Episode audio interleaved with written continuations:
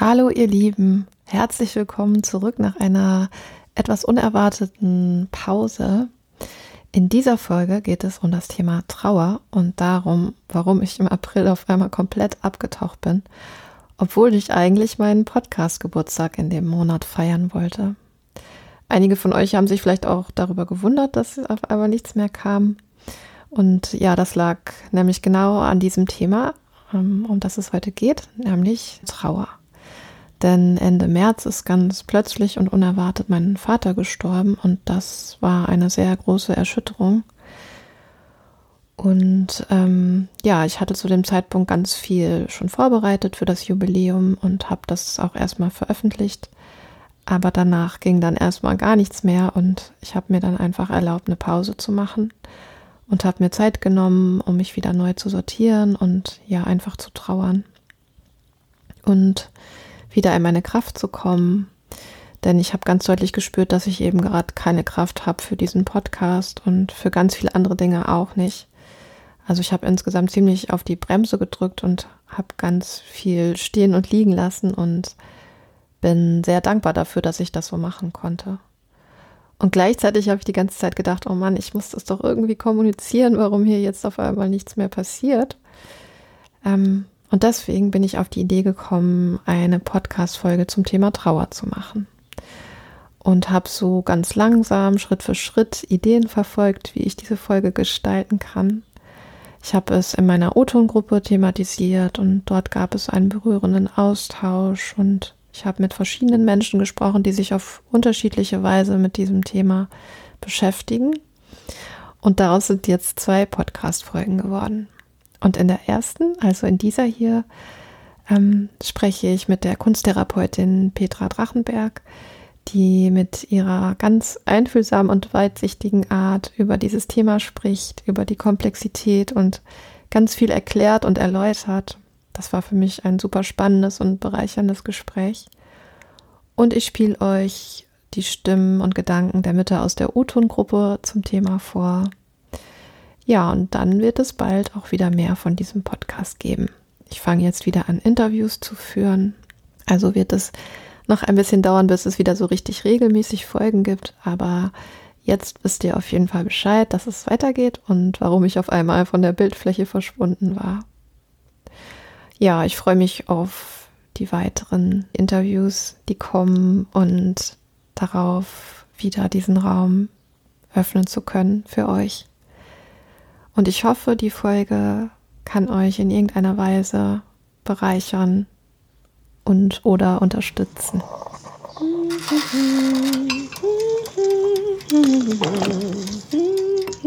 Heute haben wir das Thema Mama Burnout. Lasst euch überraschen, es wird wieder ein ganz kreativer Flow. Möchtest du ein ganzes Stück? Ja. Mutterkuchen. Das schmeckt ja lecker, danke. Chaos, Kunst und Muttermund. Der Podcast für Kreativität und Mutterschaft.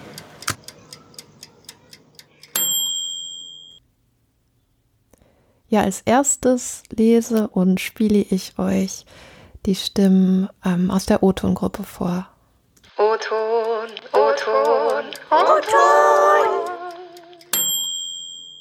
Eine Mutter in der O-Ton-Gruppe schreibt, zuerst einmal, Trauer ist vielfältig. Trauer empfinde ich nicht nur in Bezug auf den Tod eines geliebten Menschen, sondern auch über den Verlust von Beziehungen in der Rückschau auf meine Vergangenheit. Also nicht nur natürlich, sondern beispielsweise, wenn ich Babyfotos meiner Kinder angucke, die jetzt schon so abgeklärt und groß sind, hier wieder Freude über ihre Entwicklung, Trauer über verpasste Chancen vergangene Zeit, die freudvoller hätte sein können, und dann wieder Freude darüber zu merken, dass ich mich selbst auch weiterentwickeln kann. Trauer und Freude können für mich eng nebeneinander stehen, auch wenn ich mich mit Freude an meine Oma erinnere, bei deren Tod ich auch sehr traurig war. Das zu erkennen und anzunehmen hat mich nun auch 45 Jahre gekostet. Eine andere Mutter schreibt, das wird sicher eine bereichernde Folge zu einem Thema, das alle Menschen betrifft und das dennoch oft im gesellschaftlichen Schatten steht, zumindest im Kontext, in dem ich aufgewachsen bin. Gerne trage ich meine Erfahrungen und Ideen zum Thema bei. Und eine Mutter schreibt, Liebe alle, finde Trauer auch ein ganz wichtiges Thema, was zu oft verschwiegen wird. Ich habe auch immer wieder Trauer in Abwesenheit erlebt. Das ergibt sich bei mir auch stark durch mein migrantisches Dasein und meiner weit verstreuten Community.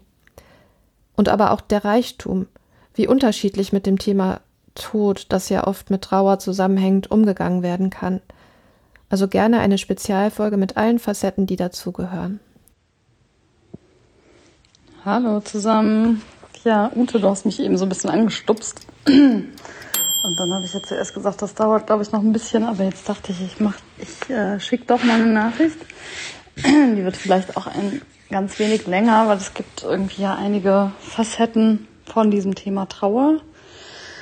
Ähm, erstmal ähm, das, was Masayo schreibt, das kenne ich nämlich auch ein bisschen. Meine Mutter ist ja Amerikanerin gewesen und ähm, ich habe das bei ihr oft gemerkt, halt dieses, dass die Familie so weit weg ist. Ich kann das auch jetzt als Mutter selber auch ähm, besser nachvollziehen.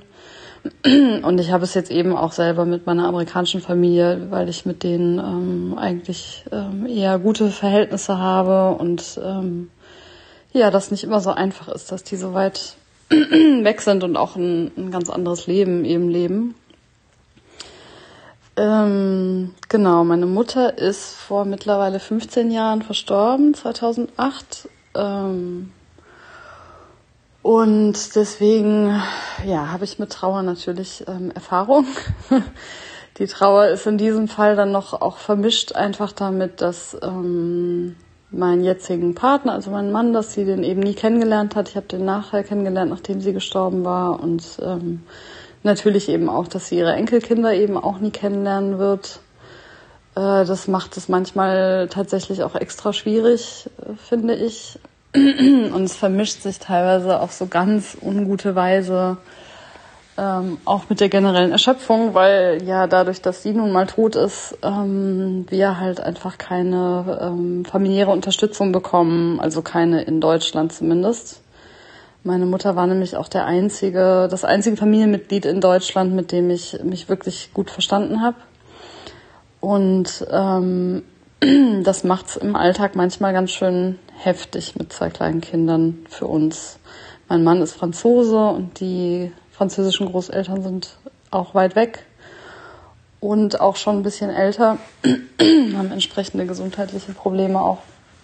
Anyway, jedenfalls ist das, ähm, vermischt sich das eben manchmal mit der Trauer, dass ich eben manchmal, ähm, ja, eben sehr erschöpft bin und äh, dann kommt das so hoch eben, dass ich dann denke, ja, wenn sie jetzt noch leben würde, dann wäre sie halt hier, dann hätten wir Unterstützung, dann würde sie sich kümmern äh, das wäre natürlich hilfreich. Und es ist aber auch eben einfach generell natürlich der Schmerz darüber, dass sie, ähm, ja, dass sie eben meine, meine jetzige Familie nie, nie kennenlernen wird. Das ähm, ist nicht sehr einfach. Ich merke auch, dass ich oft ähm, neidisch bin auf andere Frauen, wenn ich die mit ihren Müttern sehe. Also vor allem eben Frauen mit kleinen Kindern und ihren Müttern ich finde das ganz oft schwierig vor der Schule, vor der Kita, wenn dann die Oma kommt und so. Das ähm, ist nicht immer ganz einfach für mich und ich finde eigentlich diesen Neid auch wieder total unangenehm. Ich bin eigentlich auch nicht ein Mensch, der neidisch ist. Und natürlich weiß man auch nie, was, was hinter der Situation von anderen Leuten steckt. Ich meine, ich habe ja auch genug Einblick in das Leben von Freundinnen, die sehr schwierige Verhältnisse zu ihren Müttern haben. Und das nicht immer alles so so ganz easy peasy ist. Und ähm, ich sehe natürlich auch, dass ähm, ja in unserer Generation ja viele Eltern auch langsam älter werden und dass es eben auch nicht unbedingt einfacher macht, da vielleicht auch noch mehr Verantwortung zu tragen und so. Ähm, genau. Dann habe ich auch eben nach dem Tod meiner Mutter eben deutlich auch zu spüren bekommen, dass halt so ein gesellschaftlicher Umgang mit dem Tod halt sehr schwierig bis nicht vorhanden ist. Also eigentlich bekommt man Unterstützung fast nur von Menschen, die selber auch schon einen Trauerfall erfahren haben, weil man das vorher einfach gar nicht so mitbekommt. Also es gibt irgendwie auch nicht so ein ja, es gibt einfach keinen guten Umgang damit. Also viele Leute laufen davor auch ein bisschen weg und können damit eben auch nicht gut umgehen. Und für viele ist es einfach nach ein paar Monaten dann auch ähm, so ein bisschen gegessen. Und ähm, der beste Freund von meiner Mutter hat damals gesagt, so das fand ich irgendwie einen guten Satz, dass das Umfeld so ein bisschen erwartet, dass man der Banalisierung von diesem Tod halt zustimmt. Und man lebt ja aber einfach den Rest seines Lebens mit einem Schmerz, der manchmal echt kaum zu fassen ist. Und der bleibt ja eben da. Und das ist, glaube ich, vielen Menschen nicht so, nicht so klar. Und ähm, ich merke es eben auch, dass das natürlich auch einen großen Unterschied macht, ähm, wer jetzt gestorben ist. Also ob das jetzt die Großmutter ist, wo das irgendwie auch ähm, ja ein bisschen absehbar ist und in vielen Fällen, die ich kenne und bei meinen eigenen Großeltern auch oft relativ friedlich auch verlaufen ist mit so, mit so einem friedvollen und freudvollen Abschied. Ähm, es ist natürlich auch schwieriger, wenn, wenn Menschen so aus dem Leben gerissen werden. Ich habe irgendwie zwei Freundinnen, die jeweils ihre Brüder mit, ich glaube, um die 30 an so plötzlichen Herztod verloren haben, was ich auch ganz schön heftig finde.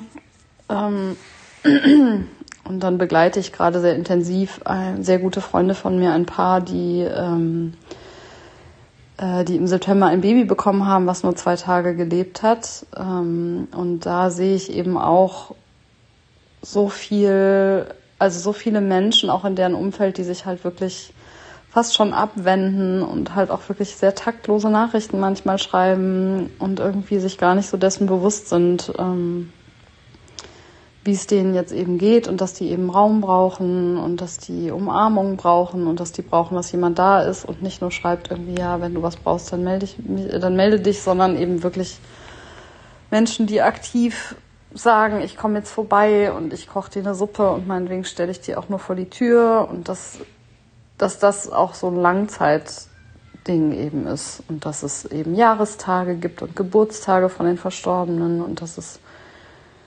mir persönlich wahnsinnig gut tut, wenn da jemand dran denkt, ähm, an Geburtstag und Todestag meiner Mutter. Und es sind nicht viele Menschen, die das jetzt noch tun. Ähm, genau, also da fehlt, ja, da fehlt so eine Sensibilität dafür und auch so ein, so ein gesünderer Umgang damit, dass das ja auch dazugehört und dass die Trauer eben auch dazugehört und wie die ablaufen kann.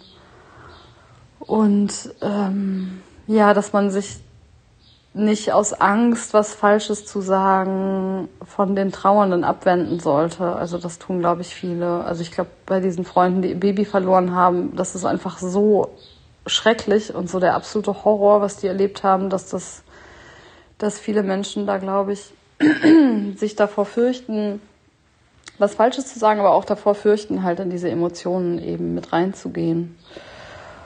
Und ähm, ja, ich habe auch schon mehrere Gespräche gehabt, wo die Leute dann gesagt haben, ja, aber das kann man ja auch verstehen, den Leuten geht's damit auch nicht gut, aber ich denke so, na ja, aber die Trauernden sind ja eigentlich im Mittelpunkt. Ich meine, denen geht's beschissen und die können da irgendwie gar nicht sich von ablenken und die müssen damit leben. Und wenn man jetzt mit ihnen befreundet ist, dann sollte man sie einfach unterstützen.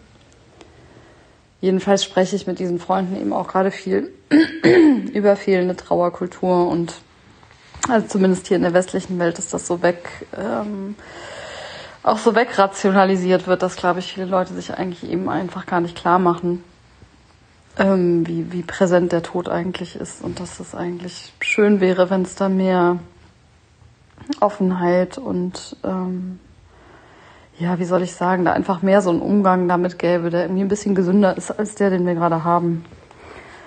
Ähm, genau ja, mit meiner Mutter habe ich eben auch ge gemerkt, dass ich da auch eigentlich gerne Austausch hätte mit anderen Frauen, denen es auch so geht. Ich kenne tatsächlich nicht viele, die bereits einen Elternteil verloren haben und eben selber Kinder haben und in dieser Situation sind. Also ich kenne auch welche, wo die jeweiligen Elternteile noch die Enkel auch kennengelernt haben und so. Und ich finde, das ist schon noch mal ein bisschen wahrscheinlich eine andere, also eine andere Sache, auch wenn man da natürlich auch viel zu teilen hat dachte auch schon, dass ich mal so einen Dead Moms Club gründen wollen würde, wo einfach lauter Leute, die ihre Mütter verloren haben, wo man einfach mal da sich zusammentut und da ein bisschen drüber sich austauscht.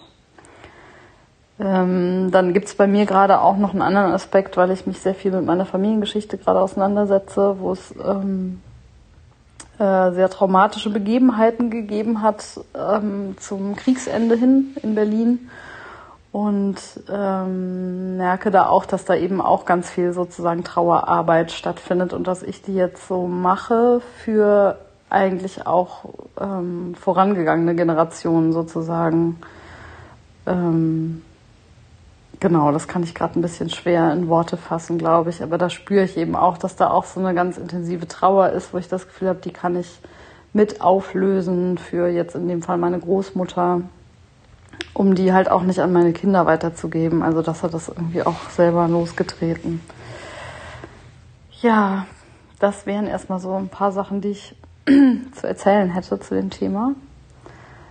Und ähm, ich freue mich über Austausch und ich freue mich auf die Spezialfolge, weil ich finde, das ist ein ganz, ganz wichtiges Thema, was ganz oft ähm, eben so weggeschoben wird. Ach ja, es gibt nämlich noch einen Aspekt, der auch mit Mutterschaft zu tun hat, dass ähm, auch die Trauer um, ähm, um Schwangerschaften, die vor dem berühmten dritten Monat abgehen, also weil das wird ja auch nur Abgang genannt und ich finde das auch einen ganz krassen Umgang der Gesellschaft damit. Also ich kenne so viele Frauen, denen das passiert ist, mir selber jetzt nicht, aber ich kenne wirklich viele, und es wird so einfach davon ausgegangen, eigentlich, dass die Frauen das so mit sich selbst abmachen oder eben auch die Paare.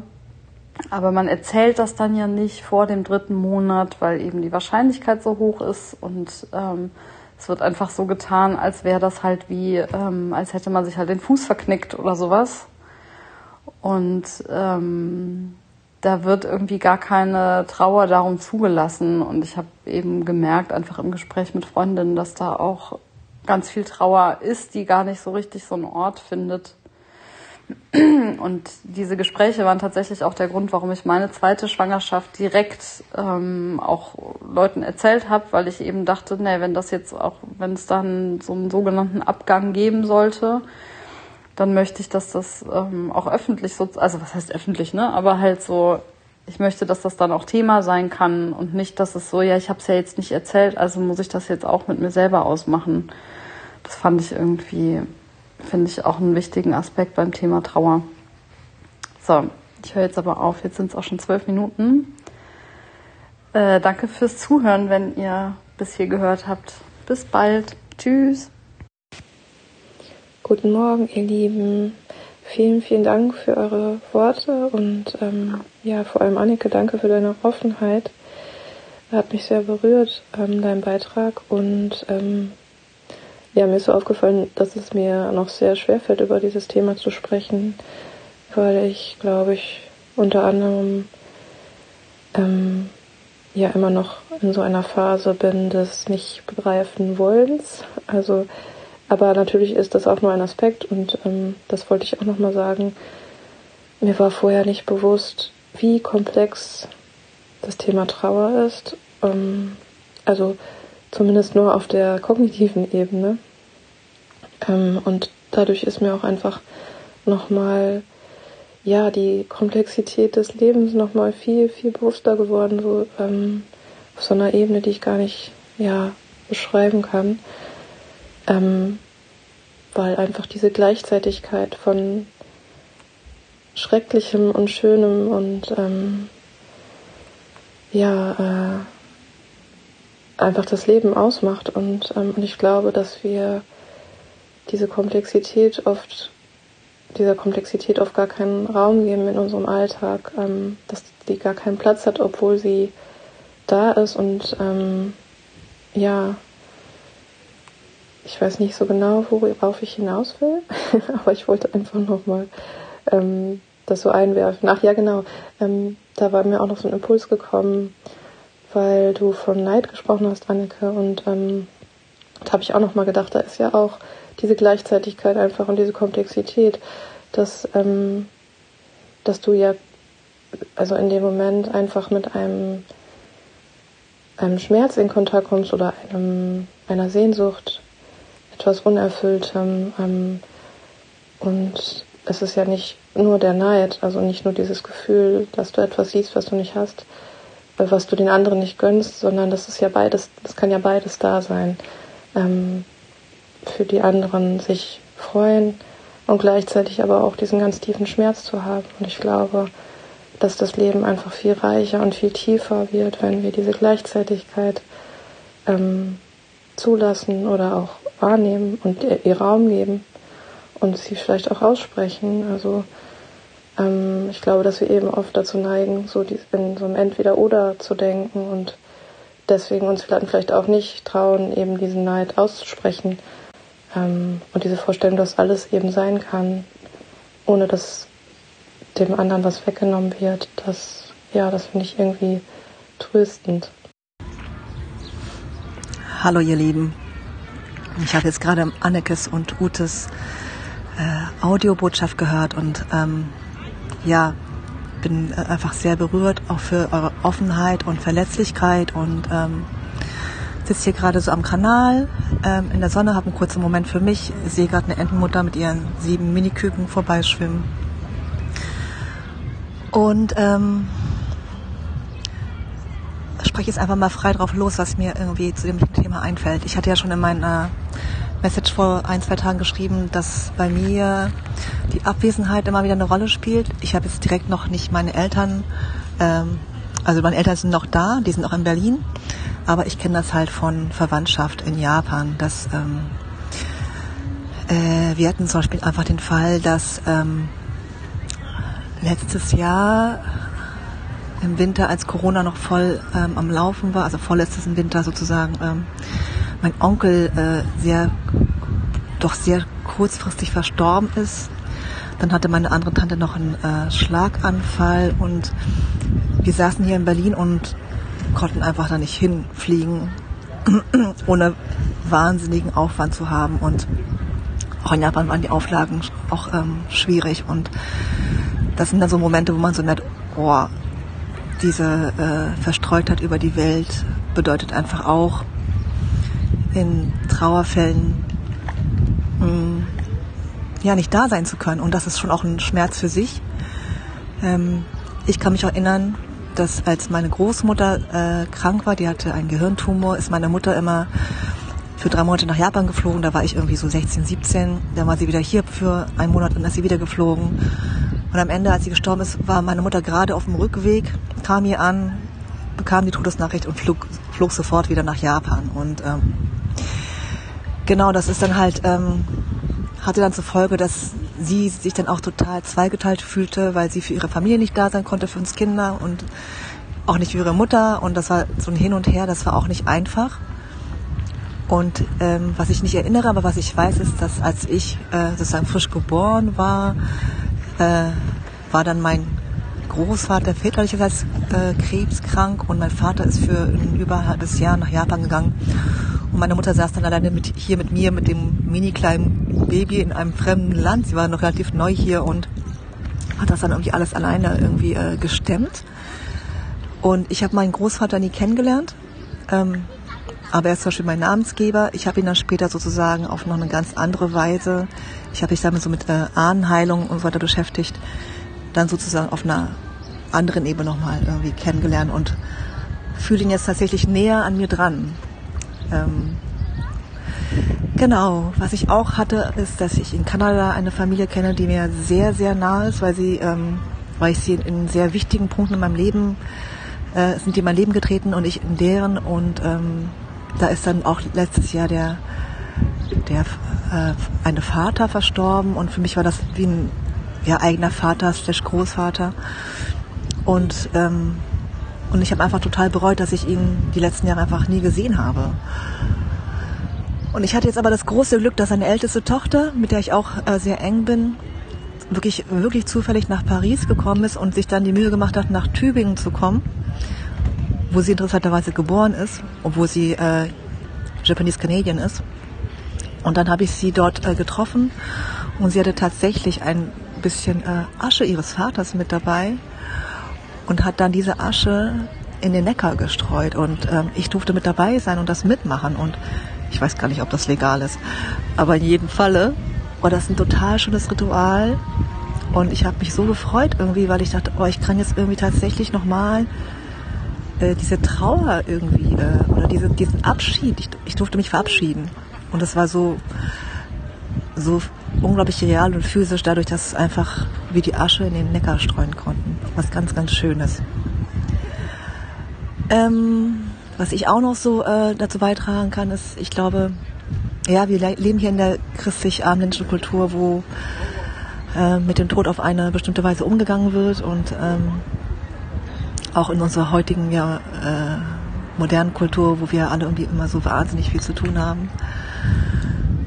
Und ich merke zum Beispiel, ähm, ich komme ja aus einer Kultur, die ist shintoistisch-buddhistisch geprägt, oder meine Eltern kommen aus dieser Kultur. Und ähm, da hilft das tatsächlich sehr viel, dass wir zum Beispiel diese Rituale haben, dass nach den ersten sieben Tagen gibt es ein Ritual, dann nach 49 Tagen, dann nach einem Jahr, nach drei Jahren, nach sieben Jahren, nach 13 Jahren. Es gibt immer wieder so Punkte über einen längeren Zeitraum, wo man ähm, tatsächlich rituell der Ahnen gedenkt und gerade war auch der 13. Todestag meines Großvaters und tatsächlich schreiben dann einfach meine Eltern mir eine kurze Na Nachricht, hey, heute ist der 13. Todestag, wenn ihr daran denkt, dann äh, zündet doch irgendwie ein Räucherstäbchen an. Das habe ich dann auch gemacht. Und das sind da so kleine Gesten, kleine Zeremonien, die man, glaube ich, auch ganz einfach für sich machen kann. Auch wenn man zum Beispiel jetzt nicht buddhistisch ist. Ne? Ich habe zum Beispiel auch zu Hause mittlerweile einen kleinen Ort, ähm, ja, wo ich einfach einen Platz für meinen Ahnen habe ähm, wo ich immer mal meine Kerze anzünde. Ich teile mittlerweile auch meine Sorgen und Gedanken mit meinen Ahnen ähm, und auch meine Wünsche. Ähm, und ähm, das ist sehr, sehr heilsam. Ähm, und tatsächlich fühle ich sie auch ähm, viel näher bei mir. zum Beispiel auch mein Großvater, den ich tatsächlich ja nie kennengelernt habe, aber ich, ich spüre die Nähe auf eine ganz andere Weise mittlerweile. Genau. Ähm, ja, das war jetzt vielleicht gar nicht so viel zu Trauer, aber vielleicht mehr um den Tod und den drumherum. Und ich kann mir auch vorstellen, dass wenn dann die eigenen Eltern dann dran sind, das nochmal eine ganz andere Dimension hat, weil es einem natürlich auf die eine oder andere Art viel, viel näher geht. Ähm, das Einzige, was aber sicher ist, ist, dass wir einfach alle irgendwann gehen werden. Und ähm, ich persönlich denke so, das ist so und ähm, das ist für mich auch nicht mit Angst verbunden, sondern einfach klar, Abschiede sind immer auch traurig. Und ich glaube, was man einfach ähm, dann auch sagen kann, ist, ja, man muss dem Leben einfach man, so dankbar sein. Also genau, einfach Dankbarkeit dafür, dass wir da sind ähm, und auch all diese äh, Gedanken und äh, Gefühle miteinander teilen können. Genau, was noch? Ah ja, weil Anneke Abgang erwähnte. Mhm.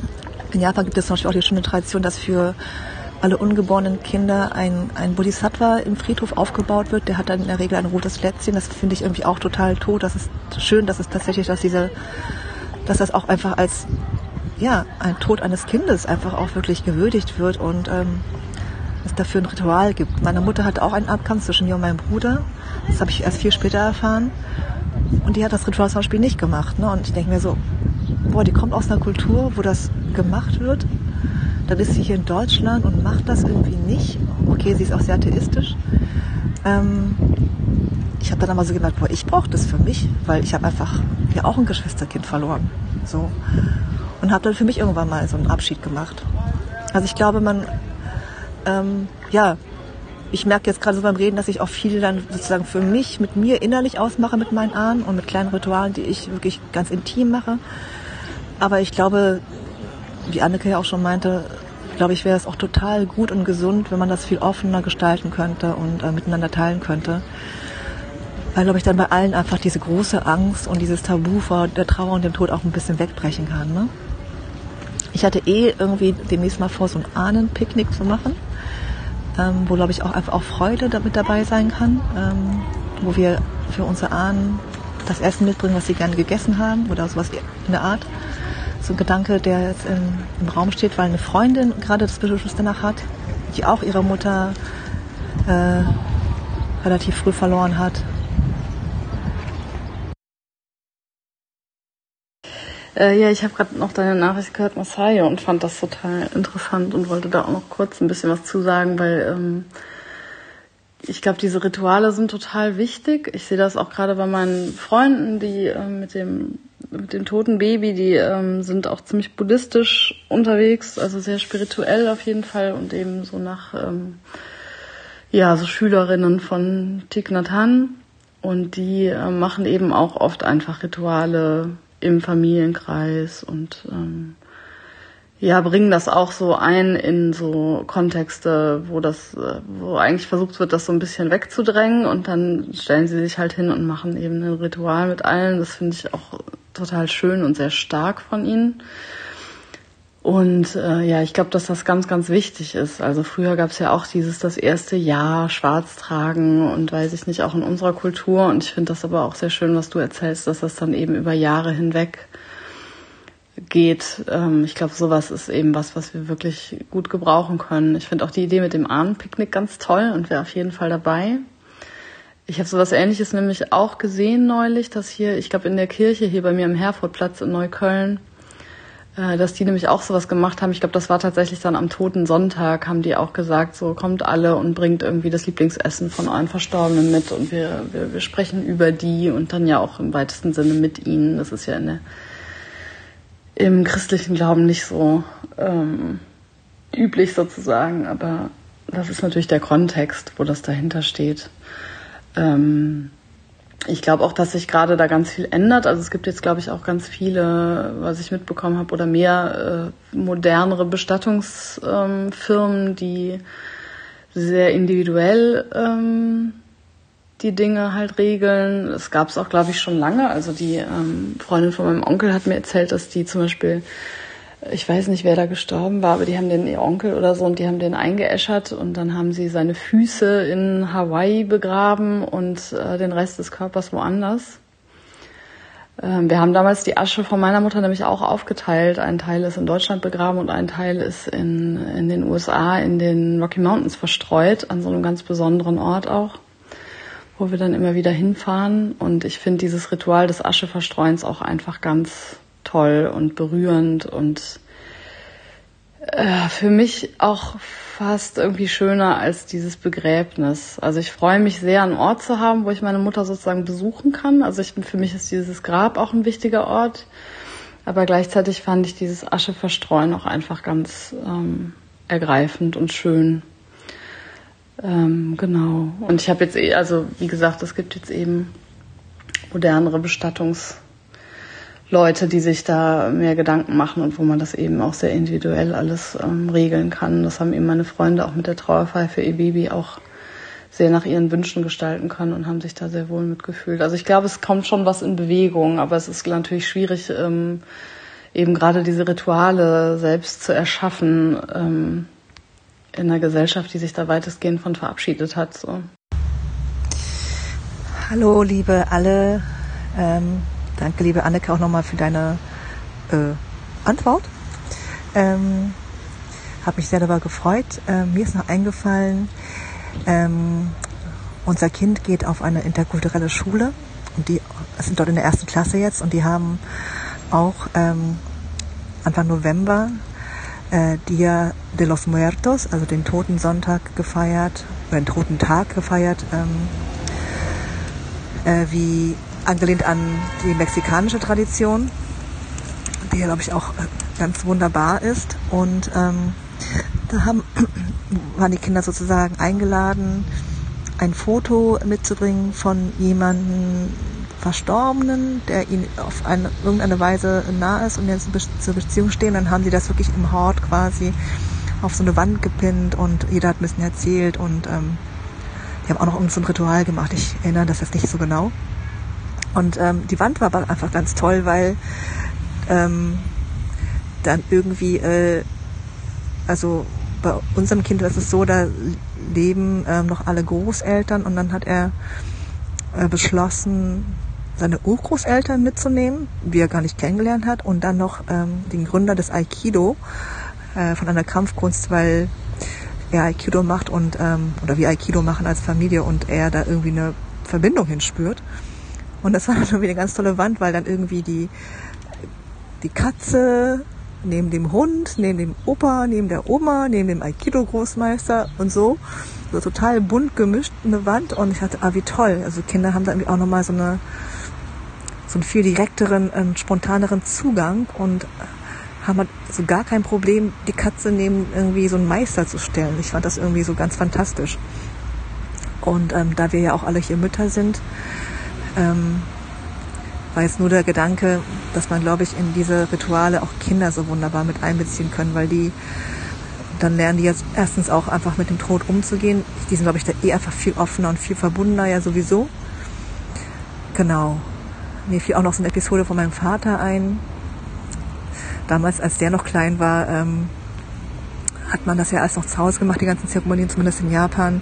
Dann gab es quasi die Totenwache und die ganze Verwandtschaft und Nachbarschaft kam, um sich zu verabschieden. Und eigentlich waren wohl Begräbnisse dann immer eher so Riesenfeste und man hat sozusagen nochmal den Verstorbenen und die Verstorbene gewürdigt, indem man sie quasi gefeiert hat. Und mein Vater erzählte irgendwann, dass ähm, sein Großvater gestorben wäre und dann einfach ja in seinem ähm, Bett lag, in seinem Futon lag und, ähm, und er hätte sich einfach dazugelegt, weil er so kalt war und wollte ihn aufwärmen. Ich glaube, da war er so vier oder fünf und, das war total in Ordnung für alle, dass er da sozusagen als kleiner Mensch, um seinen kalten Opa aufzuwärmen, sich einfach mit dazugelegt hat. Und ich glaube, so eine ganz unmittelbare physische Erfahrung mit dem Tod ist einfach, ja, macht ganz viel mit einem kleinen Menschen und ähm, ich glaube, heutzutage geht das irgendwie weniger.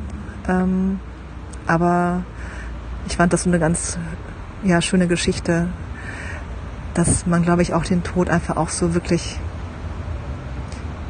ich glaube, auch physisch erleben darf, wenn es die Möglichkeiten dafür gibt. Ja, vielen Dank an die Oton-Gruppe für eure Gedanken und eure Offenheit. Und jetzt kommen wir zu dem Interview mit Petra Drachenberg. Petra ist Kunsttherapeutin, Traumatherapeutin und Spezialistin für Frauenthemen. Und sie hat auch seit längerer Zeit ein eigenes Podcast-Projekt mit verschiedenen Formaten. Das aktuelle heißt Frauenkörper, Frauenseele. Und ja, sie ist auch eine der Podcasterinnen, die mich immer wieder inspirieren und vor allem auch inspiriert haben, selber einen Podcast zu starten. Und ich freue mich total, dass sie sich für diese Folge Zeit genommen hat. Ja, hallo Petra, voll schön, dass du dir Zeit genommen hast, ähm, bei dieser Folge dabei zu sein. Ähm, ja, ich hatte mir überlegt im Vorfeld, dass ich eben auch gerne bei diesem Thema ähm, eine Expertin dabei hätte und da habe ich irgendwie sofort an dich gedacht, weil ich das auch so ein bisschen mitbekommen habe, dass du eben als Kunsttherapeutin auch mit trauernden Menschen arbeitest. Und im Vorfeld hast du mir dann erzählt, dass du auch eine ganze eigene Podcast-Folge zu dem Thema aufgenommen hast und ähm, die heißt Trauer als lebendiger und heilsamer Prozess. Und diesen Titel finde ich total schön. Und ähm, ja, wollte dich fragen, ob du vielleicht als erstes Lust hast zu erzählen, ähm, was das denn genau bedeutet. Trauer ist ein lebendiger und heilsamer Prozess. Ja, also schön, dass ich bei dir dabei sein darf in deinem Podcast. und ja, Trauer hat, glaube ich, nicht so einen guten Ruf. Wir möchten uns nicht so gerne mit Tod beschäftigen ne? und eben auch nicht mit Trauer und äh, das vielleicht am liebsten so schnell wie möglich weghaben. Und ich glaube, es ist genau umgekehrt. Je mehr wir uns in diesen Prozess hineinbegeben, ich erzähle gleich mal, was, was das für ein Prozess ist, desto eher kann genau das passieren, nämlich äh, heilsam. Ne? Und lebendig, ja, lebendig heißt eben auch manchmal unplanbar. also ne, Lebendigkeit ist immer irgendwie auch verletzlich und Lebendigkeit ist äh, Veränderung und das ist genau der Punkt. Wenn also Trauer im Grunde erstmal, wenn man es in einen Satz zusammenfassen will, Trauer ist der emotionale Prozess, mit dem wir Abschied nehmen. Ne, Abschied nehmen von etwas, was uns wichtig war. Was vielleicht auch manchmal nochmal interessant ist zu wissen, ich kann sogar trauern, zum Beispiel um eine Person, die mir sehr wehgetan hat. Ne? Also beispielsweise die Eltern, die nicht gut zu mir waren und ich habe den Kontakt schon jahrelang nicht mehr und dann sterben die und Menschen wundern sich dann vielleicht, ja, warum kommen denn da noch mal so viele Gefühle? Ich bin doch eigentlich froh, dass die weg sind, jetzt mal sehr übertrieben gesagt. Ne? Das heißt, es kommt wirklich noch mal richtig was hoch, wenn diese Person für uns emotional bedeutsam war. Und man kann auch nochmal zweite Ergänzung. Man kann sogar auch trauern um ähm, zum Beispiel jetzt, ich bin ja Spezialistin für Frauen, ne? man kann zum Beispiel auch trauern um ein Kind, mit dem ich nie schwanger war, um eine Zukunft, die ich nicht haben werde, weil ich keine Kinder bekommen kann. Ne? Mhm. Auch das, ne? also Trauer ist immer etwas, wo wir von etwas Bedeutsamen oder einer wichtigen Person, kann übrigens auch ein Tier sein, Abschied nehmen. So. Mhm. Und dieser Trauerprozess, da gibt es verschiedene Theorien, aber der läuft so in Phasen ab. Und ich glaube, alle kennen dieses, es gibt die Todesnachricht oder möglicherweise du, ne, du hast schon lange jemanden begleitet und dann ist es plötzlich doch so weit. Also du weißt es vielleicht seit einem Jahr, ne, dass so Stück für Stück die Person immer weniger wird und in diesem Moment, wenn es dann passiert und erst recht, wenn es plötzlich passiert, ist man wie abgeschaltet. Das kann, also, ne? Oder man wacht morgens auf und sagt, das passiert doch jetzt nicht wirklich. Ne? Also es ist einfach zu viel fürs Gehirn. Das heißt, es ist erstmal so, man kann es eigentlich nicht wahrhaben. Ne? Schock und nicht wahrhaben wollen. Das ist wirklich bei fast allen Leuten das, der, der erste Moment. Und dann funktionierst du. Und das ist eigentlich auch ganz sinnvoll, weil meistens viele Sachen zu regeln sind. Und das könntest du gar nicht machen, wenn die Emotionen schon ungebremst sofort kommen würden. Also weiß nicht, ob du das auch so erlebst, aber man hat ja dann ein bisschen was vorzubereiten, klar, und da kommen dann auch die nächsten Emotionen schon hoch, aber meistens ist es so, bis zur Beerdigung ist man irgendwie noch hm, so, dass man denkt, also weiß ich nicht, in so einem Schonraum. Ich finde, das ist auch so eine, ein bisschen wie eine heilige Zeit. Man fühlt sich auch noch so verbunden, als ob irgendwie der, die Person noch da ist. Die ist mhm. noch nicht wirklich weg. Mhm. Und und dann, oft ist es wirklich so, nach der Beerdigung, da kommen dann auf einmal viele Gefühle. Und das ist nämlich Punkt zwei. Hm, also die, die Phasen gehen ineinander über und man kann auch gar nicht sagen, das dauert so lange, das dauert so lange, ne? sondern äh, das, das ist sehr lebendig eben und, und äh, prozesshaft. Und meistens kommt dann eben dieses, ähm, diese vielen Gefühle, ne? also dass, dass verschiedenste Gefühle einfach über uns hineinbrechen und wir äh, wundern uns. Und da finde ich eben wichtig, ist, Trauer drückt sich nicht nur in Weinen aus. Also es ist wirklich verrückt. Es gibt auch Momente, wo man auf einmal sich super freut, am Leben zu sein. Ja, weil man gemerkt hat, das kann so schnell vorbei sein und das genießen. Und äh, es kann auch Wut sein, ne, auf jemanden, der, obwohl er nichts dafür kann, jetzt auf einmal alleine zu sein mit dem Ganzen und so weiter und so fort. Also keine Emotion ist falsch. Und die dürfen eben alle kommen und sie gehören dazu und sie können sich auch abwechseln. Und das ist, finde ich, ein wichtiger Prozess. Und dann gibt es noch sowas, das heißt suchen und sich trennen. Und das löst meistens dann die nächsten Emotionen wieder aus. Also das heißt, ich gehe zum Beispiel ähm, Beispiel meine Mutter, 2016 gestorben. Ich gehe irgendwie durchs Einkaufszentrum, sehe, äh, also es war an dem Jahr danach, glaube ich, nachdem sie verstorben war, sehe ein schönes Tuch und denke, ach, das wird Mutti gefallen, das schenke ich ihr zum Geburtstag. Im gleichen Moment fällt mir ein, ja, sie ist ja gar nicht mehr da, ich kann ihr gar nichts mehr schenken. Ne? Dann kommt Trauer. Also dann kommt Enttäuschung, ne, dann kommt vielleicht Traurigkeit, vielleicht auch ein bisschen Wehmut, aber es hätte ihr trotzdem gefallen. Also sowas, ne? Oder du gehst durch die Straßen und siehst auf einmal jemand, der so ähnlich aussieht. Oder manche beschreiben auch, dass sie die Person irgendwo gesehen haben. Also irgendwo die Straße lang und dann war es auch wieder weg, weil unser Gehirn versucht irgendwie all das zusammenzufassen. Ne? Und, und da in dieser Phase kann man sehr, sehr gut du guckst Fotos an, ne? Du kannst, diese Phase dient dazu, Unerledigtes zu erledigen. Sie dient dazu, immer wieder zu verstehen, dass es jetzt leider so ist, ja, dass, dass, dass diese Person nicht mehr körperlich da ist. Also im Grunde so eine Art Loslassen. Und was ich auch wichtig finde, es geht in der Trauer aber eben nicht nur um Loslassen, sondern es geht auch um eine neue Art der Verbindung auf einer anderen Ebene. Ja, mhm. Das heißt, ähm, Trauer übrigens ist auch immer ein Ausdruck von, also sehr häufig von Liebe.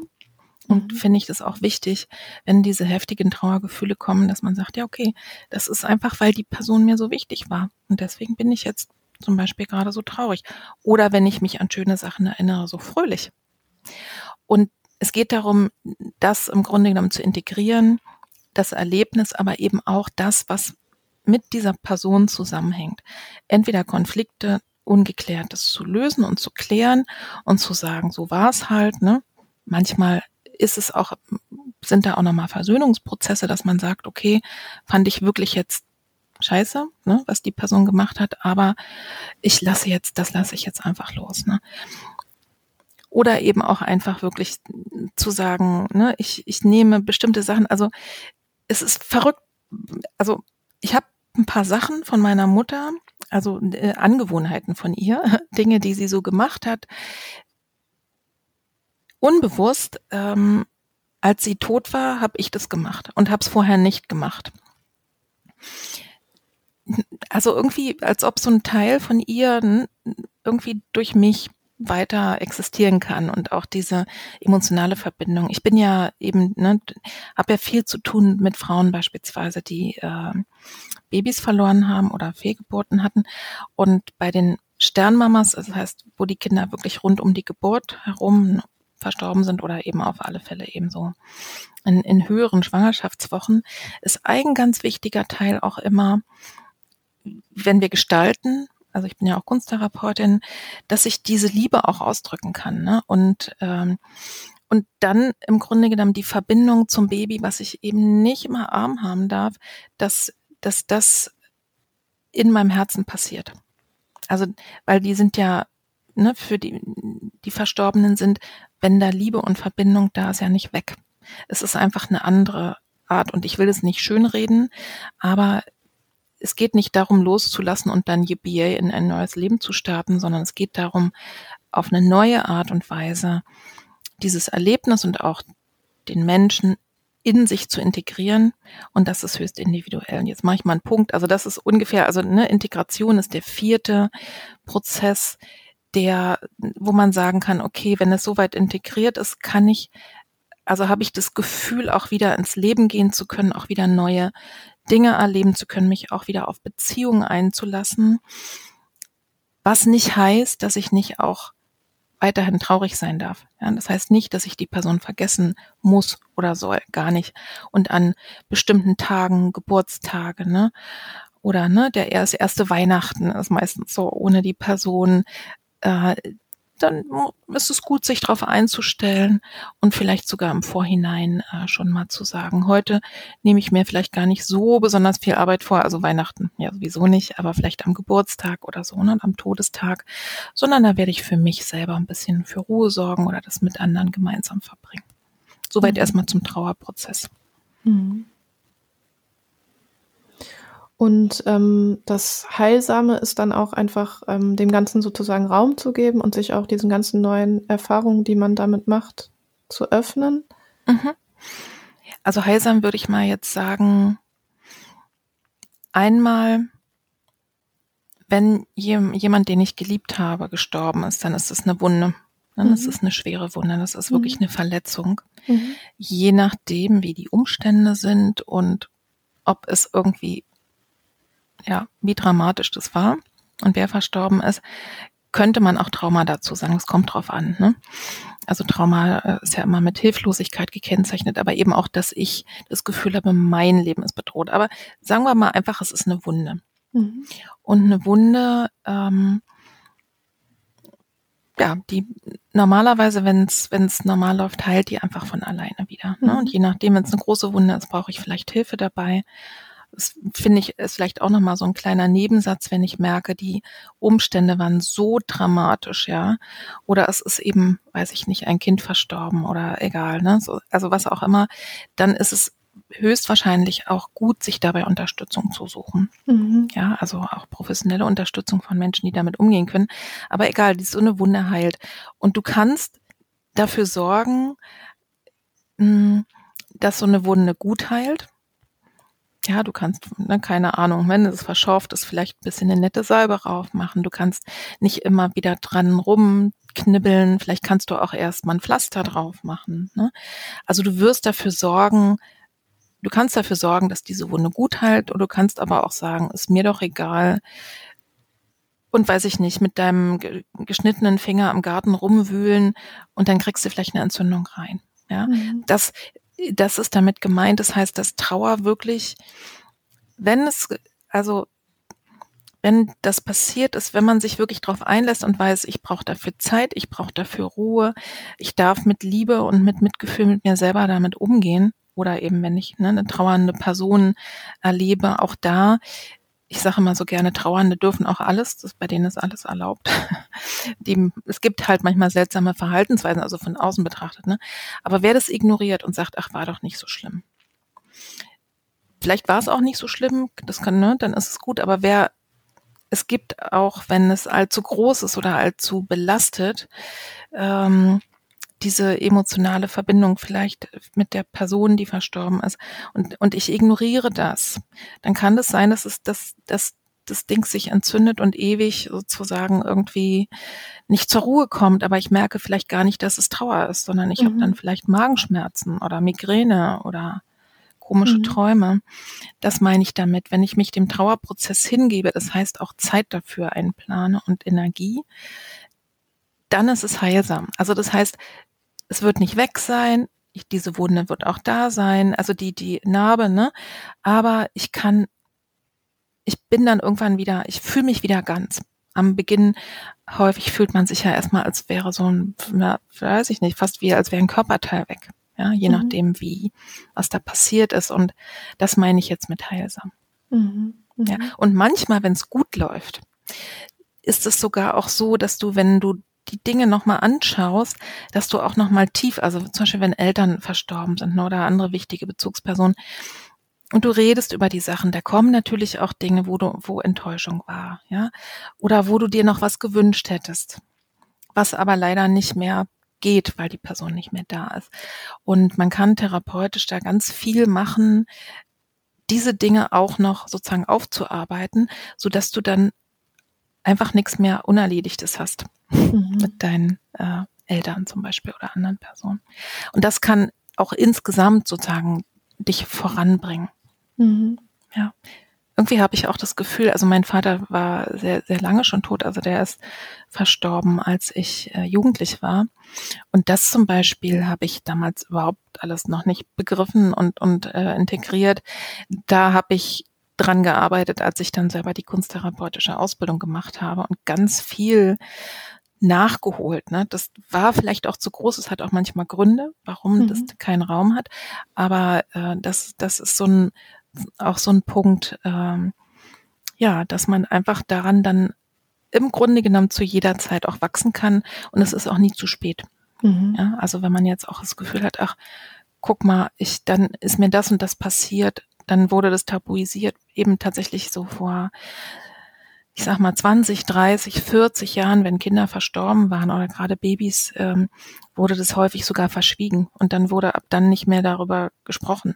Ne? Mhm. Und das ist natürlich für fürs gesamte Familiensystem, für alle ganz, ganz ungut. Und mhm. wenn sowas ist, kann man da wirklich auch, als auch meistens sind es dann die Geschwister, ne, äh, aber könnte auch die Mama, also kann man auch da noch einen Trauerprozess nachholen. Mhm. Ja, wichtig. Ja. Und ähm, wenn man jetzt kein Umfeld hat, also kein einfühlsames Umfeld oder mhm. überhaupt ein Umfeld, dem man sich öffnen kann mit all seinen Gefühlen und vielleicht auch seiner Überforderung.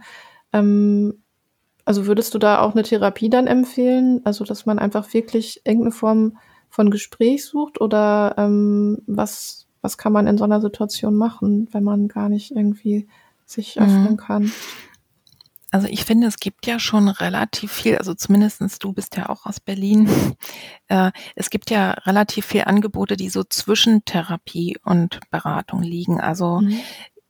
Beispielsweise ist es so, dass also in der, im Rahmen der evangelischen Kirche, da weiß ich es auch, dass zum Beispiel ganz viele Trauergruppen angeboten werden. Und zwar hat, hat das sozusagen unabhängig davon, ob ich Kirchensteuer zahle, ob ich überhaupt irgendwas mit Kirche anfangen kann. Ne? Also viel, das würde ich immer empfehlen, mal zu gucken, wo gibt es eine Trauergruppe.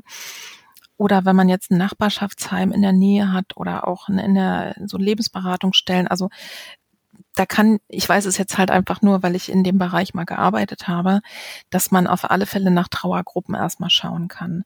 Und auch im, im Netz zu gucken, vielleicht gibt es auch mal Selbsthilfegruppen und so, ne, auf den Ebenen. Also Austausch zu finden. Ich weiß es zum Beispiel auch, ähm, für, für junge Witwen beispielsweise, ne, oder Witwer. Das heißt, wenn du Leute suchst, wo der Mann dann eben nicht 80 war, sondern 40. Ne? Also, dass man sich Gleichgesinnte sucht und dieser Austausch ist oft sehr gut. Mhm. Dann gibt es Trauerberaterinnen auch, also die jetzt nicht eine therapeutische Ausbildung haben oder Berater. Danach kann man auch schauen. Mm, und eine Therapie würde ich, also ich sag mal, im Prinzip, ich, wir sind ja manchmal so, dass wir sagen, ja, Therapie, ich bin ja nicht verrückt, ne? Dann äh, ich finde, es kann keinem schaden. Ich habe schon zwei gemacht in meinem Leben. und, äh, und das ist auch gut, wenn du dann jemand findest. Ansonsten, wo ich sagen würde, wo es wirklich wichtig wäre, ist, wenn ich merke, meine Lebensfreude ist jetzt nicht nur ein Vierteljahr, nicht nur ein halbes Jahr, nicht nur ein Jahr beeinflusst, sondern ich komme einfach nicht mehr hoch, ja.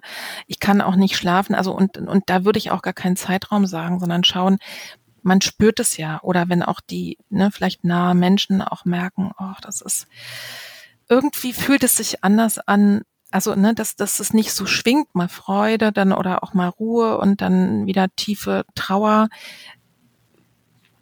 Da würde ich mal hingucken, vielleicht so, da jetzt nicht doch mal ein Zeitraum, vielleicht ein halbes Jahr, so dass man sagt, okay, kann denn die Person gar keine Freude mehr haben? Also, ne, oder kann sie weiterhin nicht essen? Also, dass man sich auch um körperliche Dinge kümmert. Mhm. Da würde ich dann immer mal gucken, ne, dann, wenn, wenn es sich bedrohlich anfühlt und wenn man merkt, es ändert sich so gar nichts, so nichts, ne, die Person zieht sich zurück, ja, man erreicht sie auch nicht mehr so gut.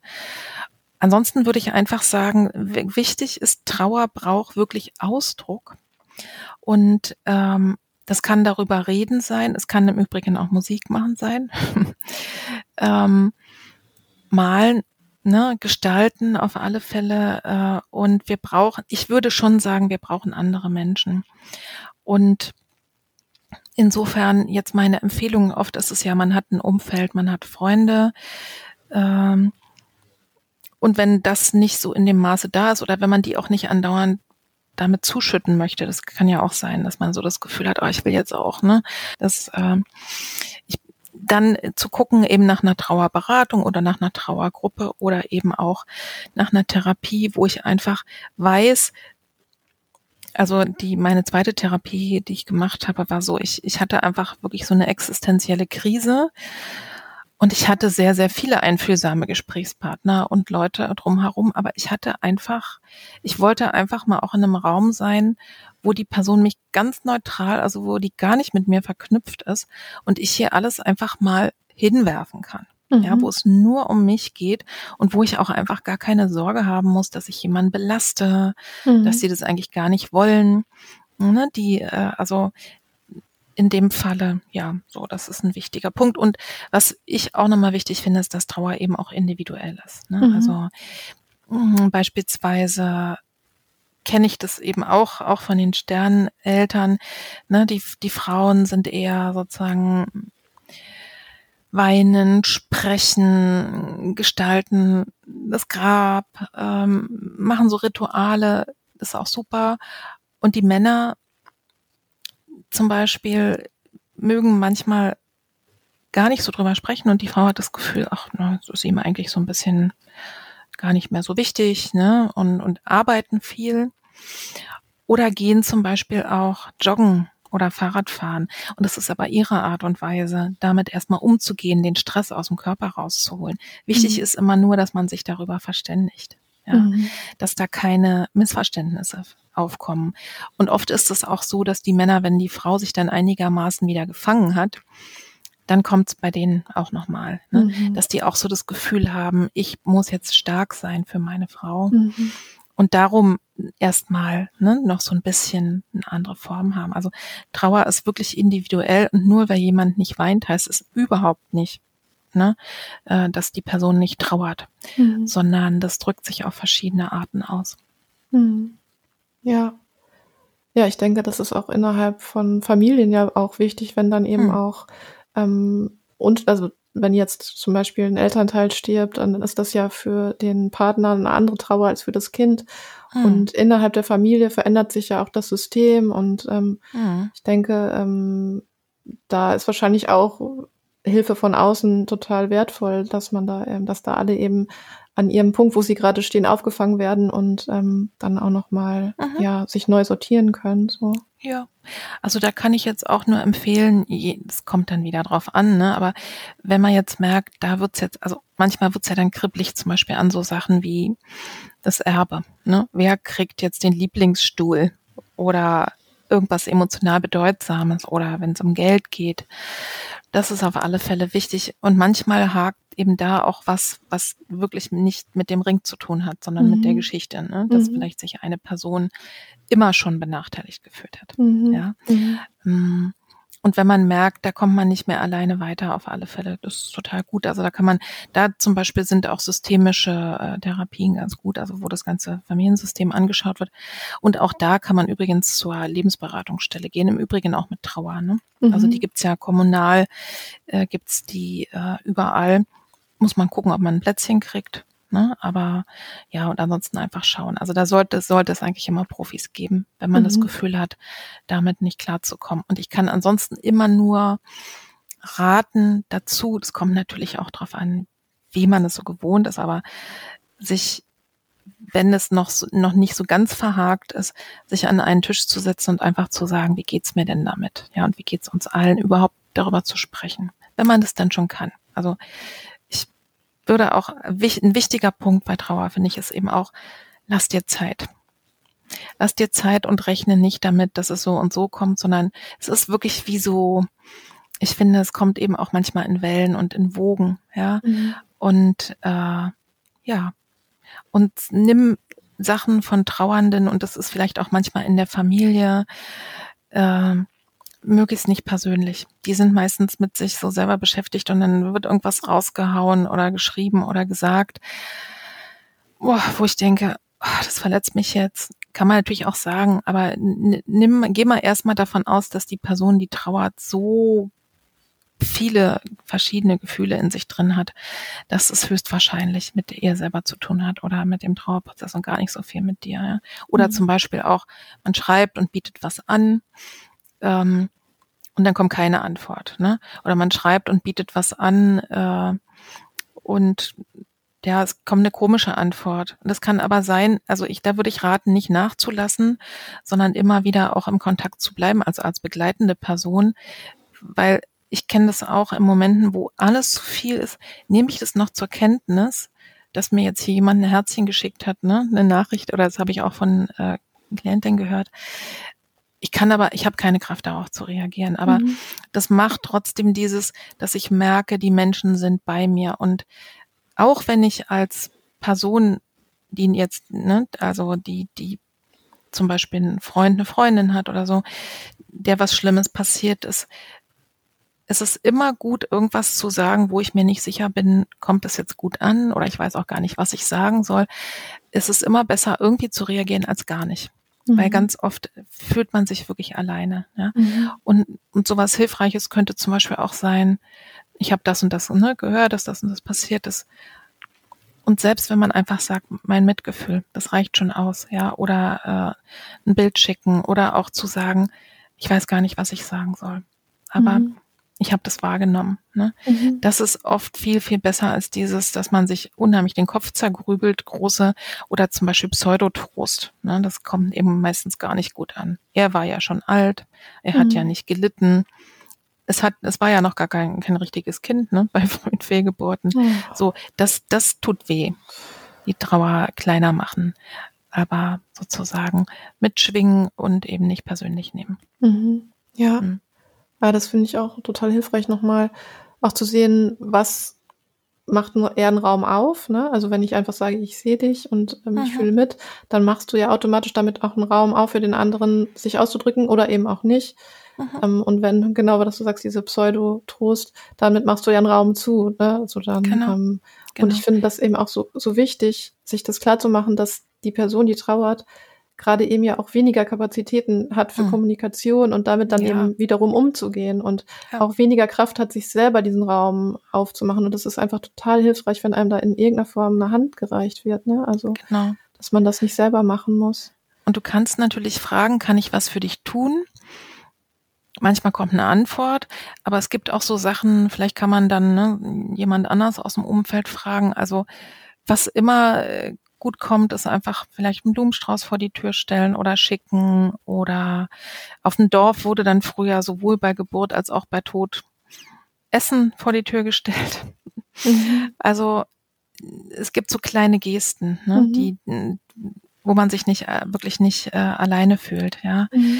Äh, oder von einer ganz lieben Kollegin ähm, ist der Mann gestorben, der war noch nicht mal 60 jetzt und dann habe ich eben einfach in der Zeit so drumherum immer wieder in unserer Kirche eine Kerze für ihn angezündet, habe dann ein Foto gemacht und habe das meiner Kollegin geschickt. Ne? So dieses, das sind einfach Kleinigkeiten, aber die sich so aufs Herz einfach legen. Also mhm. Also wo ich merke, okay, ich werde anerkannt und ich werde gesehen und das ist super, super wichtig. Mhm. Mhm. mhm. Und gibt es auch Sachen, die jetzt ähm, ähm, Begleitende auf keinen Fall machen sollten? Also irgendwas, was man beachten sollte? Ich habe ja ne, genau schon erzählt, also nicht, nicht wegtrösten. Mhm. Mm, ja, ein bisschen aufpassen. Das, das passiert durchaus auch manchmal, wenn ich was ähnliches erlebt habe. Mhm. Zu gucken, fange ich jetzt auf einmal an, mich in meine eigenen, also geht es dann auf einmal irgendwie um mich und dann bin ich nochmal ganz traurig um meine Mama. Mhm. Mm. Und auf einmal muss die trauernde Person mich äh, trösten, ja, mhm. und unterstützen. Das ist also ungut. Ein bisschen gucken, es kann trotzdem gut sein. Also ich kann trotzdem von meiner Mutter erzählen und kann dann aber vielleicht sagen, weißt du, damals hat mir äh, hat mir das geholfen, ja. Und auch vorsichtig sein mit Tipps und Ratschlägen. Mach mal mhm. so, mach mal so, mach mal so, weil, wie gesagt, Trauerprozess ist individuell. Mhm. Also einfach ein bisschen sensibel sein, äh, achtsam. Wenn ich Ideen habe, was der Person gut tun könnte, im Übrigen auch super sind so Massagegutscheine und sowas, das ist auch großartig. Also wenn die Person das mag, ne? Mhm. Oder von mir aus auch äh, ein Gutschein fürs Gartencenter, dass man schöne Blumen fürs Grab kaufen kann, ne? Oder sowas. Mm. Also wenn ich, wenn ich zum Beispiel eine Idee habe, was, was jetzt der Person mal gut tun würde, ne? Dass man äh, fragt, sagt, mir ist das und das aufgefallen, ähm, ich könnte mir vorstellen, das und das könnte dir helfen. Was hältst du davon? Ja, dass es zumindest dann als Einladung ist und nicht noch sozusagen so obendrauf. Ne, ich weiß besser, was für dich, was äh, für dich das Richtige ist.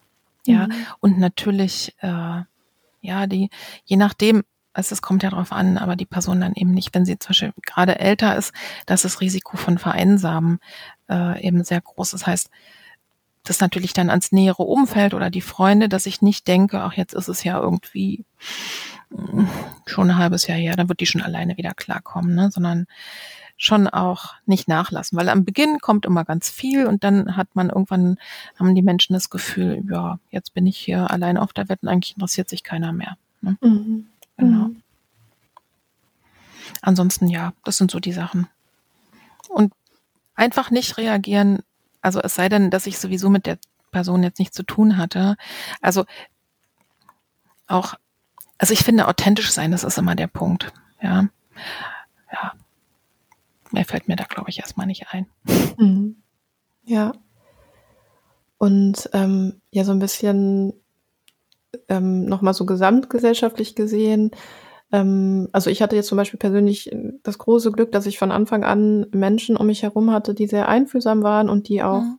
ähm, ja Anteilnahme gezeigt haben und die ja dann auch ähm, mir einfach gezeigt haben durch Gesten, durch äh, Worte, durch Geschenke, dass sie ähm, dieses Thema kennen, dass sie selber auch Erfahrungen haben mit Trauer und ähm, und ich habe mich da total gut aufgehoben gefühlt. Ähm, und es gab wirklich nur wenige Punkte, wo ich das Gefühl hatte, mich total unbeholfen damit zu fühlen, weil das für mich ja auch so das erste Mal war, dass ich so jemand so nahestehendes verloren habe. Mhm. Ähm, also das war einmal so dieses, dieser Umgang damit, dass dieser Mensch auf einmal nicht mehr für sich einstehen kann, dass jetzt alles, was um ihn herum ge gesagt und gehandelt wird, er nicht mehr beeinflussen kann. Da habe ich irgendwie, ja. Kam für mich auch so eine ganz kindliche Loyalität irgendwie, die ich gespürt habe und wo ich auf einmal mich ganz hilflos mitgefühlt habe, gar nicht wusste, wie gehe ich jetzt damit um? Wie spreche ich jetzt über diesen Menschen, der gar nicht mehr da ist? Weil ähm, mhm. eigentlich möchte ich ja nicht über andere Menschen sprechen. Ähm, also, weißt du, was ich meine? Also jeder ähm, gestaltet ja sein eigenes Leben und dieser Mensch kann eben sein Leben jetzt nicht mehr gestalten, aber er ist ja noch in, in, in, in aller, also in der Erinnerung aller da irgendwie. Mhm. Ähm, und da habe ich so gemerkt, das ist so ein Thema, mit, de mit dem ich mich vorher gar nicht beschäftigt hatte. Und noch so andere Themen, wo ich gemerkt habe, okay, das wird irgendwie gesellschaftlich kaum thematisiert und, ähm, und viele Menschen wissen gar nicht, wie gehen sie jetzt in dem Moment eben damit um. Also ähm, oder eben auch, ja, wie lange dauert so ein Trauerprozess? Das ist auch sowas, wo ich ganz wenig vorher im Vorfeld drüber wusste, so. Und äh, oft ist es, weiß ich nicht, ähm, erscheint mir das so gesamtgesellschaftlich so ein Eindruck, dass irgendwann ist es halt vorbei. Aber dass genau. so ein genau. Trauerprozess eigentlich bis ans Lebensende geht, das war mir gar nicht so sehr bewusst und das wird auch nicht so viel gesellschaftlich thematisiert, finde ich. Also mhm. da würde ich von dir auch gerne noch wissen, wie, ja, wie nimmst du das wahr und was würdest du dir da auch ähm, von der Gesellschaft wünschen zu diesem Thema? Mhm. Also du hast jetzt, sind ja zwei Sachen, ne? Das ist einmal dieser, im Grunde genommen dieses Tabu, da dass es da irgendwelche Zeitvorgaben gibt und gar nicht so viel Infos. Und das erste, was du sagtest, man entscheidet dann irgendwie für den Menschen, der ja nicht mehr da ist, oder auch wenn man über ihn spricht, kann er sich mhm. nicht mehr wehren. Ne? Mhm. Mhm. mhm. Also ich würde zum Beispiel was jetzt, wenn du, wenn du sagst, du weißt gar nicht, wie du über deinen Vater sprechen sollst. Du hast ja auch über ihn gesprochen, als er noch gelebt hat. Mhm. Und das hat er ja auch nicht immer gehört oder mhm. kommentiert mhm. oder so. Ne? Also mhm. ich wüs wüsste jetzt gar nicht, ne, warum ich anders über die Person sprechen soll. Ne? Außer mhm. natürlich eher, dass man dann in die Vergangenheitsform geht. Ne? Mhm. Also nicht, dass das liebt sie, sondern das hätte sie geliebt. Ne? So. Anders ist es, und das ist vielleicht in, bei dir so, wenn andere Menschen über die Person sprechen, womöglich nicht gut oder zumindest was anderes erlebt haben.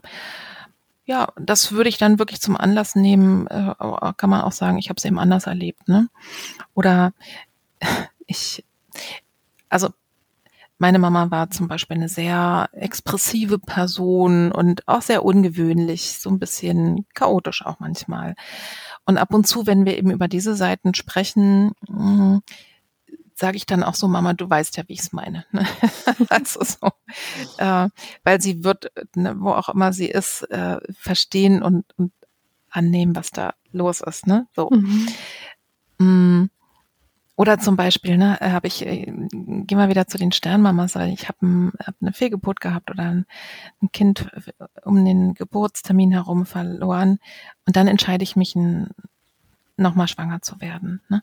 Und da sagte letztens eine, ähm, eine Klientin, ja, aber das kann das jetzt ja gar nicht mehr mitentscheiden.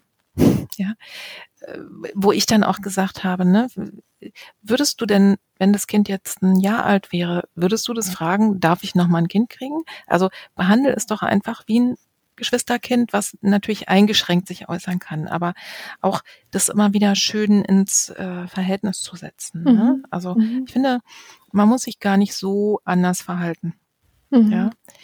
Mm, so, das ist das eine. Und nochmal auf die Gesellschaft. Ja, ich finde auch, also das eine ist, es gab so bei den Alten, und ich erlebe das eigentlich immer wieder auch bei meinen Klientinnen, es gab irgendwie ja viele hundert Jahre oder hunderte Jahre dieses Trauerjahr.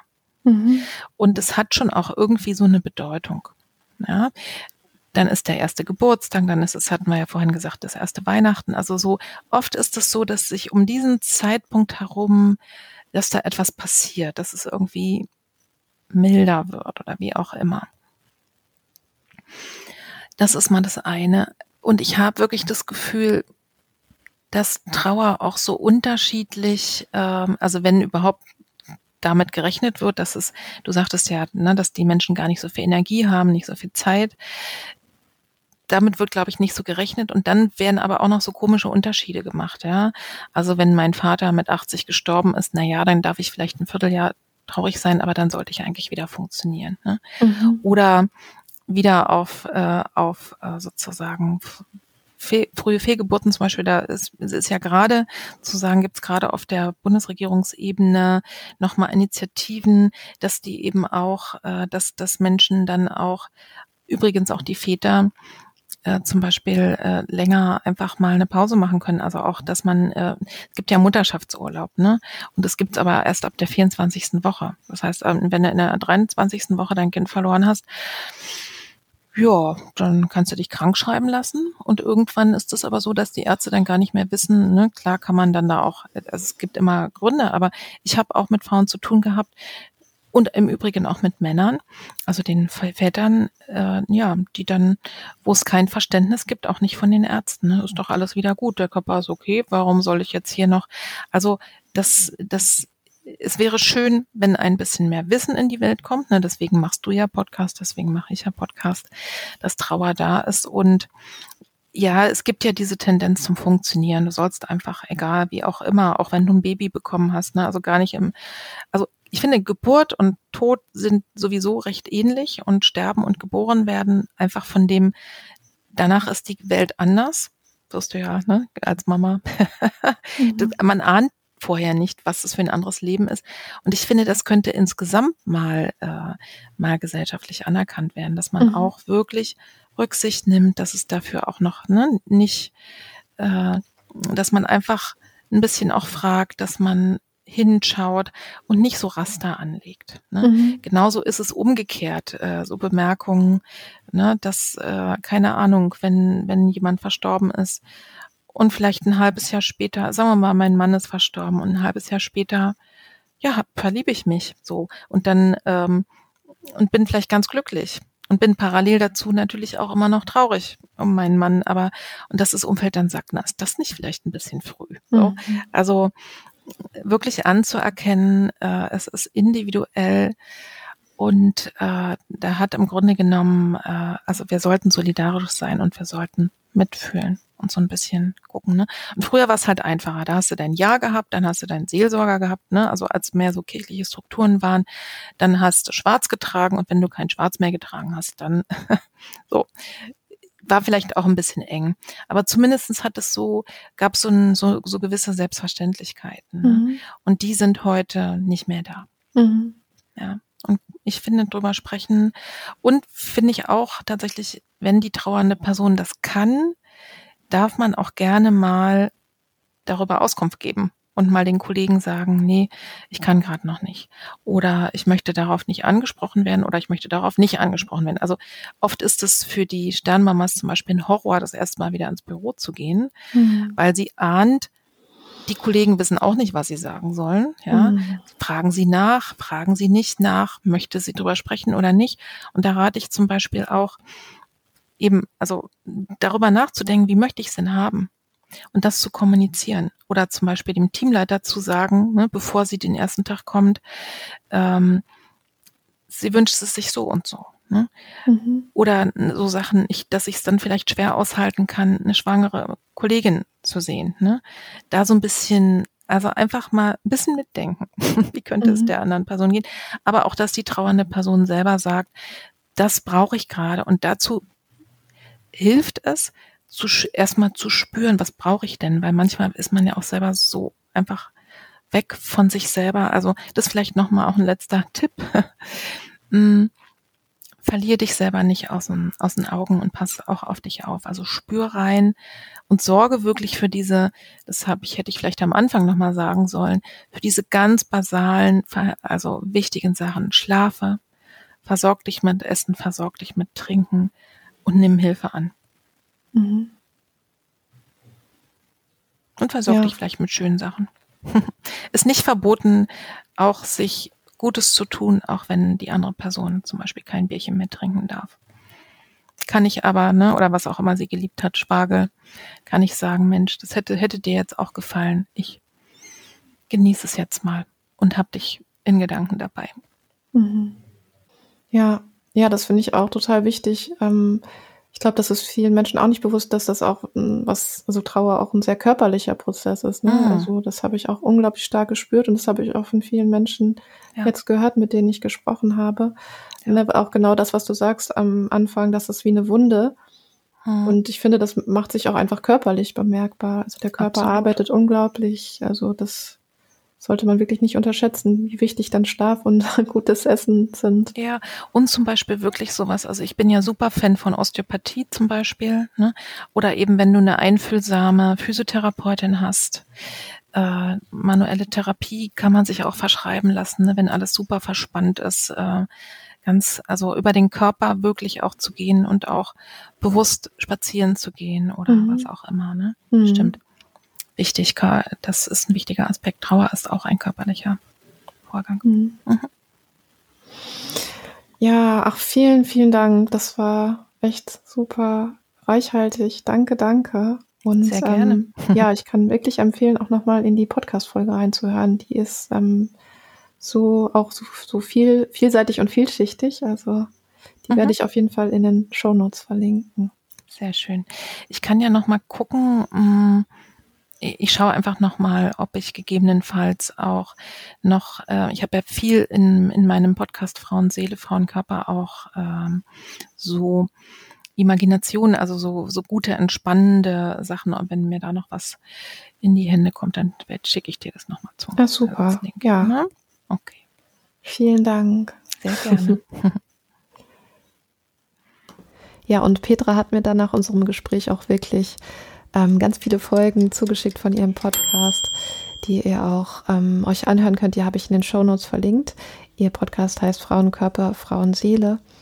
Und ähm, dann gibt es auch noch die Podcast-Folge wirklich speziell zum Thema Trauer von ihr, die heißt Trauer als lebendiger und heilsamer Prozess, die ich auch ganz toll finde. Die ähm, habe ich euch auch verlinkt, also eine große Empfehlung da auch reinzuhören, wenn euch das Thema interessiert. Ja, das war der erste Teil der Spezialfolge zum Thema Trauer und ähm, der zweite folgt bald. Und außerdem wird es bald eine Folge, eine Interviewfolge geben mit der Musikerin Violetta Parisini. Die habe ich schon im März aufgenommen. Und das war auch ein unglaublich inspirierendes Gespräch und ich freue mich schon total, euch diese Folge bald vorstellen zu können. Ich wünsche euch alles Gute. Bis bald.